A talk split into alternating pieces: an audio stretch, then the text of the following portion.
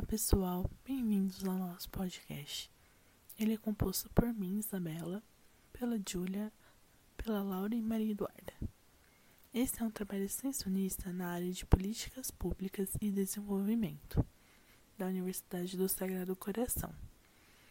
Temos como nosso professor orientador Bruno Pasquarelli. Bem, nosso convidado para a entrevista de hoje é o vice-prefeito aqui de Bauru, do Estado de São Paulo, Dr. Orlando Costa Dias. Em nossa entrevista, ocorreu de forma assíncrona através do WhatsApp, aonde nosso convidado respondeu nossa lista de perguntas através de áudios. Então vamos lá. Primeira pergunta: Quais considerações e situações o senhor acha que são levadas para o desenvolvimento de uma nova política pública, como por exemplo o Bolsa Família? Que é uma política pública, assim como o ProUni. E se essas novas implementações das políticas públicas sempre acontecem de forma pacífica.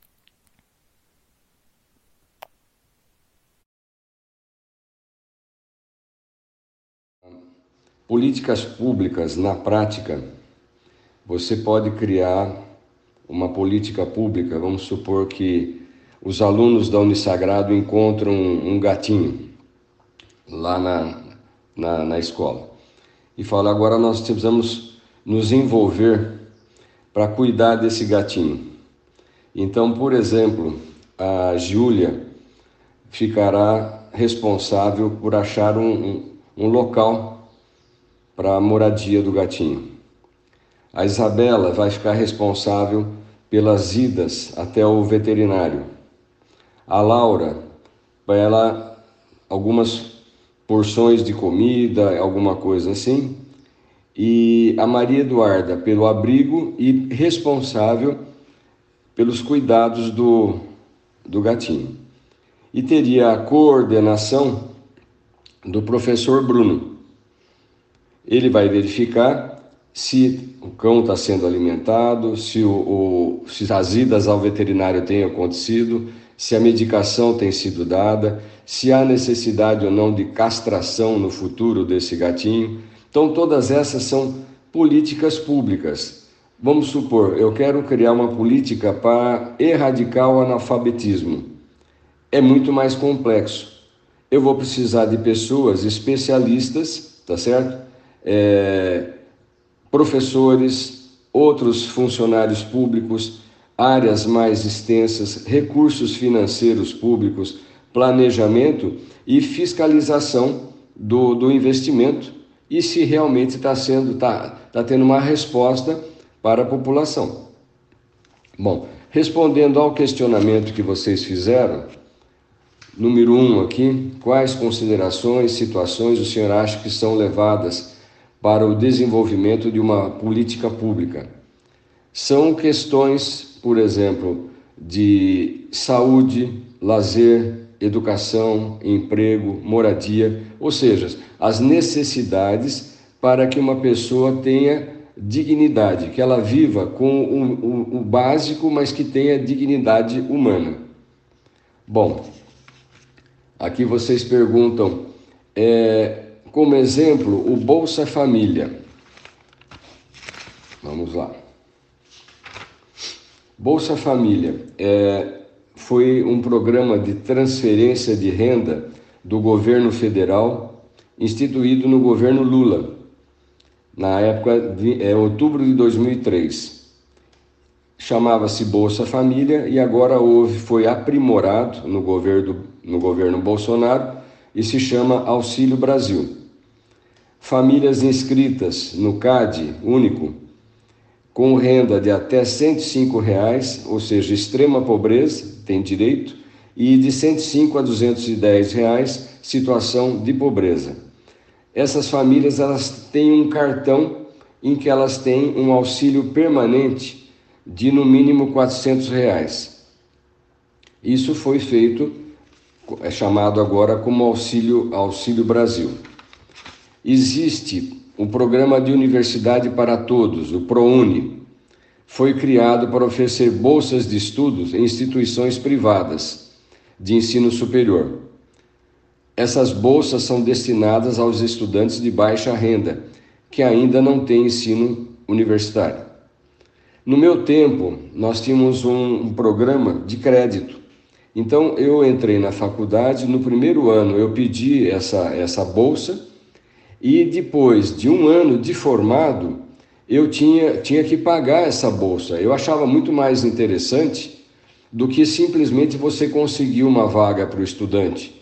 Nós tivemos agora recentemente um problema sério na Unicamp, que são é, médicos que têm, fizeram faculdade, a faculdade de graça, eles são, têm cotas, e essas cotas são preenchidas por determinados médicos que não teriam condição de fazer faculdade, não teriam condição de fazer residência. Então, então esses médicos agora, no primeiro ano de residência de ortopedia, acharam que estão sendo muito pressionados, estão trabalhando demais e abandonaram. É, isso não pode acontecer, no meu modo de entender. Mas aí entra eu acho que a pessoa que recebe alguma coisa, ela tem que ter uma responsabilidade, ela tem que ter uma contrapartida. Ela recebe, como aconteceu comigo. Eu recebi a bolsa durante todo a, a, o período de faculdade e depois de um ano eu paguei por essa bolsa, porque aí eu já tinha um rendimento, eu já tinha um ganho.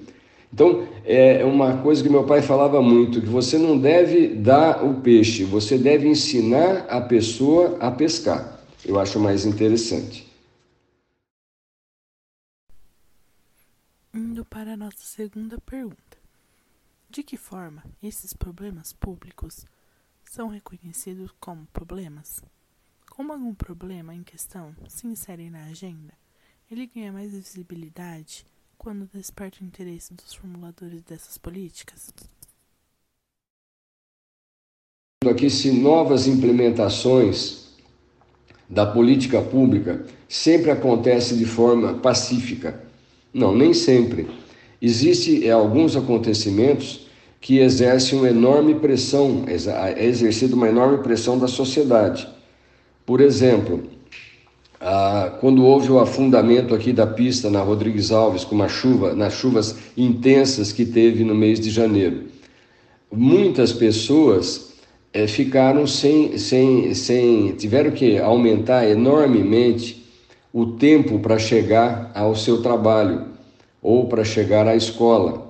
Pessoal que mora no Rase é, tiveram um aumento de 35, 40 minutos de, de tempo e de gasto. Então houve uma grande pressão da imprensa, houve uma grande pressão, uma grande pressão pública para que o município tomasse alguma atitude, que tomasse, que a, a, formasse uma política para o atendimento de, desse evento. O problema aí é que quem é responsável é a concessionária que trabalha, que cuida dessa estrada e que cobra, cobra pedágio por essa estrada. Então, houve essa pressão e finalmente agora teve a liberação da pista. Foi feita uma obra muito grande, uma obra gigantesca, e foi feita com dinheiro dessa concessionária que explora a estrada. Muitas pessoas confundiam achando que o município deveria fazer esse trabalho. Na verdade, não é.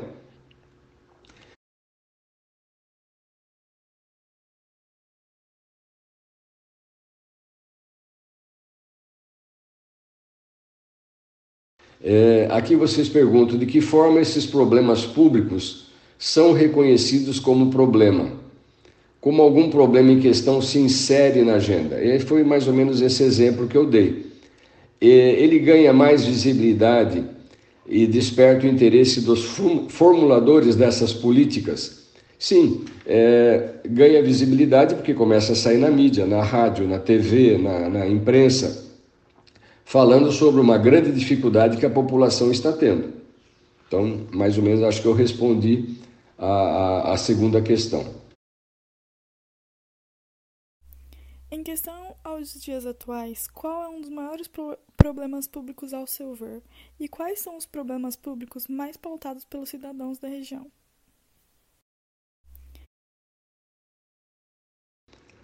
Terceiro, em questão aos dias atuais, Qual um dos maiores problemas públicos, ao seu ver? Sem dúvida, é a falta d'água e as enchentes. E quais são os problemas públicos mais pautados pela, pelos cidadãos da região? É, sem dúvida, também a falta de vagas para exames e falta de vagas para cirurgia. Houve, nos últimos três governos, um sucateamento da rede hospitalar. Ah, nós tivemos a parada do Hospital Manuel de Abreu para reforma, já estava parado há sete anos, agora vai ser reinaugurado. Nós tivemos uma diminuição do aporte financeiro para os hospitais que são geridos pela FAMESP. Então, é, tanto a maternidade, quanto o hospital de base, quanto o hospital estadual, eles receberam muito menos aporte financeiro do que é, pretendiam. E com isso houve uma diminuição no atendimento e numa diminuição no, no número de cirurgias efetuadas a cada mês. Houve, por exemplo, na maternidade, um grande movimento, é, e com esse movimento culminou com uma reposição financeira e a maternidade hoje está funcionando a contento. Já os outros hospitais, tanto o hospital de base como o hospital estadual, realmente têm feito bem menos cirurgia do que eles poderiam. Eu comento que você tem uma Ferrari, mas o governo não dá gasolina para que ela possa funcionar. A questão de enchente e questão de falta d'água, nós temos perfurado poços, mais poços, e temos feito todo um trabalho de estruturação dos encanamentos que estão extremamente velhos, que se rompem com muita facilidade. E a enchente, você tem ali na quadra 1 da rua Gustavo Maciel, que quando chove as pessoas ficam com muito medo, porque a água sobe rapidamente e ela demora para baixar o nível. Nós temos um trabalho muito grande, não será só no nosso governo, deverá é, tem que ser feito um projeto amplo, um projeto para que você vá distribuindo essa água, é, nós chamamos de turismo da água, a água vai sendo direcionada para outros pontos sem chegar com tanta força naquele, na, na, na baixada da, do Silvino, como a gente costuma chamar. Quarta questão. E em questão às soluções desses problemas públicos, o senhor acha que a maioria foi sanada? Ao seu ver, o senhor acha que a população está contente com os resultados das soluções desses problemas públicos? questão de soluções desses problemas, o senhor acha que a maioria foi sanada? Não, evidentemente não. Nós estamos lutando contra os buracos, agora nós temos é, um revestimento, um asfalto frio que deverá dar conta dos buracos até a próxima, a próxima época de chuvas, porque o, o nosso solo é muito ruim, né? a nossa base é areia e você tapa o buraco, mas você não tem uma estruturação do local. Outra coisa é o DAI, quando abre um buraco para rever um encanamento, fazer algum trabalho, a gente percebe que demora muito para depois vir e tapar esse buraco. Nós estamos tentando agilizar esse serviço para que abra o buraco e no prazo máximo de 24, 48 horas você já consiga tapar esse buraco. Então, são problemas crônicos da nossa cidade, problemas crônicos de outras cidades também, que estão sendo resolvidos a, a contento. É, a população está contente com o resultado das soluções desses problemas? Evidentemente não. Quando você tem a falta d'água na sua casa, é um, dois dias, três dias, você tem que é, usar a água da piscina, ou se você não tem esse recurso, você tem que esperar um caminhão-pipa. É, é, evidentemente, a pessoa se sente mal, a pessoa é, não está satisfeita com esse tipo de problema. É, a respeito dos agentes. Outra pergunta que fizemos foi a respeito dos agentes públicos da rua, que, ao meu ver, são de grande notoriedade para as políticas públicas. Qual a sua opinião a respeito? Eles são de grande importância para a população? O senhor acha que deviam ganhar mais visibilidade? públicos da, de rua, que a meu ver são de grande notoriedade. Eu não digo notoriedade, eu diria são de grande importância para o município. É, nós temos, por exemplo, o, os agentes que vão, agentes comunitários, que eles têm, é, ocupam partes distintas na administração. Você tem uma categoria de servidores públicos em regime estatutário e você tem uma categoria de agentes públicos comissionados, que são regidos pela CLT, que são é, Consolidação das Leis do Trabalho. No, o primeiro, ele, ele prestou um concurso e ele tem direito a férias, ele tem direito a uma série de, de regalias, inclusive aposentadoria. O que não prestou, o que é contratado por uma OS, por exemplo, ele não tem é, é, esse, esses direitos. Ele pode ser demitido a qualquer momento. Como exemplo, na nossa cidade, nós temos 84 agentes públicos contratados por uma OS que gostariam de se tornar servidores, mas isso é considerado ilegal. Então está tendo todo um movimento é, é, da parte de, de da imprensa, um movimento por parte de alguns políticos para tentar fazer esse, esse, esse, esse acordo. Eu acho difícil. É, o agente público é toda pessoa física que exerce, mesmo que de maneira temporária e transitória, com ou sem remuneração, mandato, cargo, emprego ou função pública, mas é temporário ou transitório. É, existem, inclusive, agentes públicos sem remuneração. Ele tem esse trabalho voluntário. E nós temos um controle muito grande, respondendo agora aqui a, a para finalizar esse, esse, esse, esse acordo. Eu acho difícil. É, o agente público é toda pessoa física. E, para finalizar, em questão à saúde, considerando a pandemia que enfrentamos ao longo desses dois anos, quais propostas seriam viáveis para que as pessoas tivessem mais acesso às políticas públicas dessa área? Esses burocratas de nível de rua poderiam contribuir, sendo talvez intermediadores? É, existem, inclusive, agentes públicos sem remuneração. Ele tem esse trabalho voluntário. E nós temos um controle muito grande, respondendo agora aqui a, para finalizar, vocês falam, em questão de saúde, considerando a pandemia que enfrentamos ao longo desses dois anos, quais propostas seriam viáveis para que as pessoas tivessem mais acesso as políticas públicas. É, nós temos um. Só encontrar aqui agora rapidamente. Um Conselho Municipal de Saúde. Ele é composto por membros da sociedade. Então, são trabalhadores, servidores de saúde, usuários, gestores, melhorando e fiscalizando as ações do governo. Então, eles contribuem, tá certo?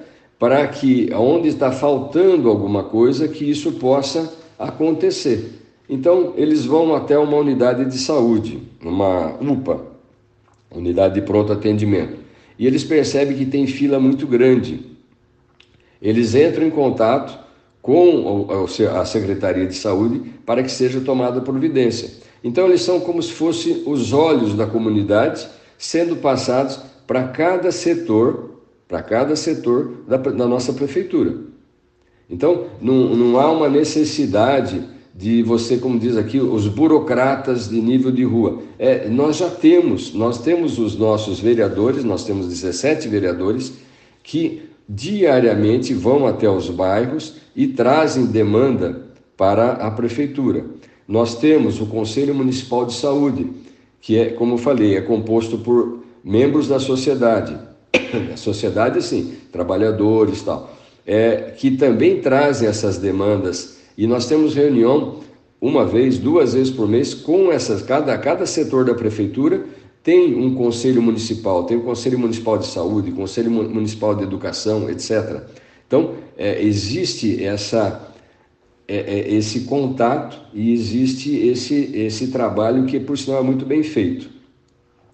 Voltando à, à questão da, do que nós tivemos nesses últimos dois anos da pandemia, houve aí um movimento muito grande, tanto do governo municipal, estadual e federal, para que houvesse a, a, a, questão da vacinação. E toda, você é, imagina é, o trabalho que é dado para você transportar. Primeiro, você conseguir comprar a vacina. É, nós não tínhamos no começo nem ideia do que era essa pandemia.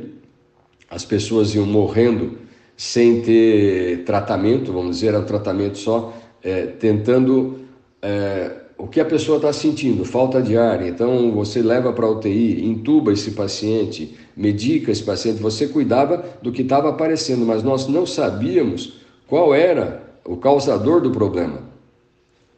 Perdão. Então depois surgiu a vacina. Aí surgindo a vacina, nós temos um departamento de saúde coletiva que fez todo um trabalho para vacinação. Então, você transportar essa vacina, você é, adequar, adequar quais as faixas etárias que terão que tomar a vacina. Perdão.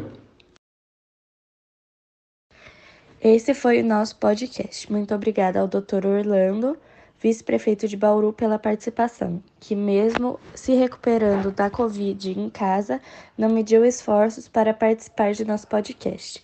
E desejamos melhoras ao senhor. Obrigada.